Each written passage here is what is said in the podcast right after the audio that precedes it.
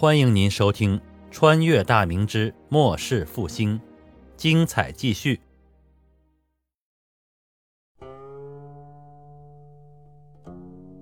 从时间上推算，郑家从日本将消息传回京师，这中间用去了近一个月的时间，而大明要派遣军队赶赴九州岛，至少需要五十到七十天的时间。现在搞不清的是，联军能不能坚持到看到日月龙旗的到来？大军出征可不是想象中那样简单，从选派主帅到集结兵力、调集粮草辎重、准备船只、制定登陆后的作战方略等等，这一系列程序都需要不少的时间来准备。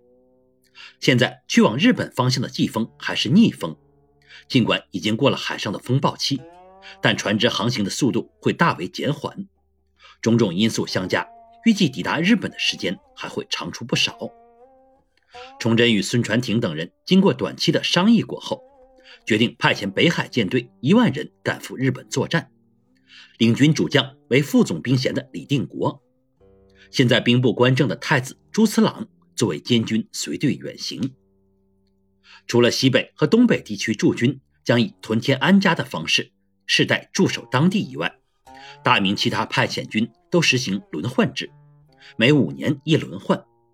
比如驻守马尼拉的军队，到第五年年初时，兵部就会从大明国内先期派遣驻军人数的一半过去，在替换回相同人数的将官士卒的同时，用一年的时间熟悉当地的气候环境，年底时再进行轮换另一半，这样就可以充分的保证军队不会因为轮换导致对当地风土人情的不熟悉，从而引发不必要的混乱。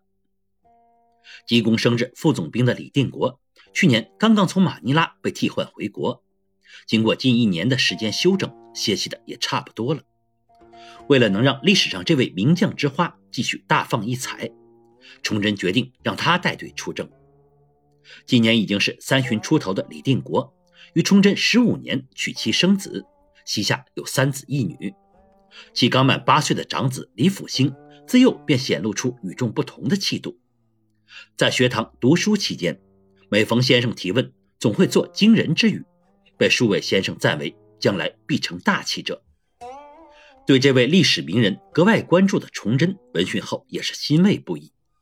名将后继有人，这足以安抚原本历史中李定国英年含恨早逝的灵魂。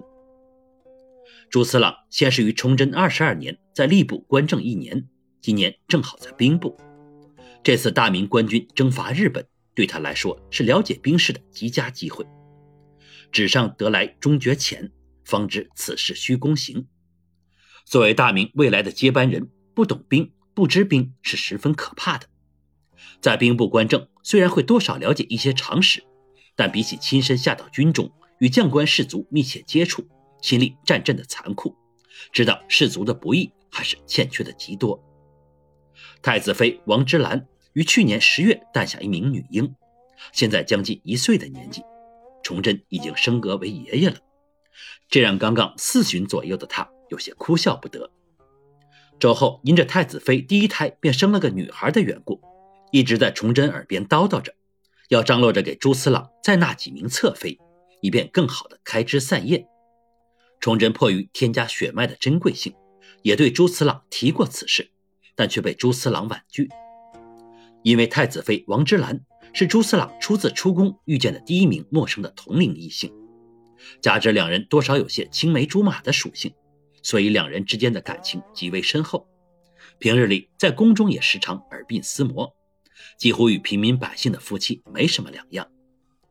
正因如此，朱四朗对纳妃一事兴趣很小，对于父母催促也是找了种种借口予以推拒。最后实在受不了母亲的唠叨。才以太子妃如若是第二胎还是女婴，那就会纳妃作为了恰当的理由，暂时停止了周后每日的催逼。朱次郎的这一行举倒是挺有朱家老祖宗遗传基因的。作为天底下最尊贵之人，大明历代帝王中确实有几位与众不同之人，比如英宗朱祁镇、孝宗朱佑樘、独宠万贵妃这位老女人的宪宗朱见深等。上述几位。都是典型一夫一妻制的践行者，对自己的皇后或是贵妃都是专情的很。比起历朝皇帝荒淫无度的生活方式来说，可以称得上是天下男人的楷模。好在太子妃今年开春又有了身孕，到现在已经是五个月了。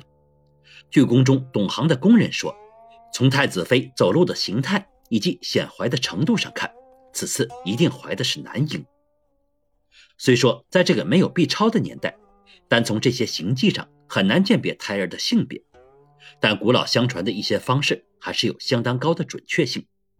至少太子夫妻二人都相信宫人的判断，只要生出个皇太孙来，那太子的后宫就不用再添新人，省去了许多不必要的明争暗斗。在崇祯做出决定后的第三日，太子告别爱妻，带着几名随侍的太监以及承监等贴身护卫，在永卫营一千名精锐骑兵的护卫下，由兵部官员陪同驰出京城，沿着官道一路南下。直奔北海舰队驻地山东登州府而去。数日之后，一辆辆装满各种粮草辎重的大车驶出京师，沿着朱次郎走过的道路驶向同一目的地。朱次郎带人先行离开登州府，为的就是提前登上海船出海，熟悉和适应海况。毕竟他从来没有乘船远航过，如果没有一段适应期，在海上漂泊日久的话，很可能会引发各种不适。孙传庭等人都是久历疆场，所以对崇祯将太子派去监军之举并未劝阻。他们并不太担心太子的安全问题，在他们的眼中，年轻的太子需要更多的历练。以大明官军强悍的战力对上任何国家的军队，结果都是已经预定的。再说太子又不用亲自上阵冲锋，有一千精骑护卫左右，任你天大的本事也靠不到近前。皇帝的意思很明确，要让太子在军中树立起威信，军功是最有说服力的。只要大明官军大胜而归，那就是灭国的战绩。作为下一任皇帝的继承者，文治武功两项已有一项在手，剩下的文治相对来说就更容易操作了。时至八月末，北方的雨季早已过去，天气和道路都极为适合长途跋涉。朱四郎在旌旗的护卫之下，小行夜宿，以每天一百五十里左右的速度进发。在经过十天左右的奔波后，终于抵达了登州府。您刚才听到的是长篇历史穿越小说《崇祯八年末世复兴》，感谢您的收听。喜欢的话，别忘了订阅、分享、关注、评论，支持一下主播，谢谢大家。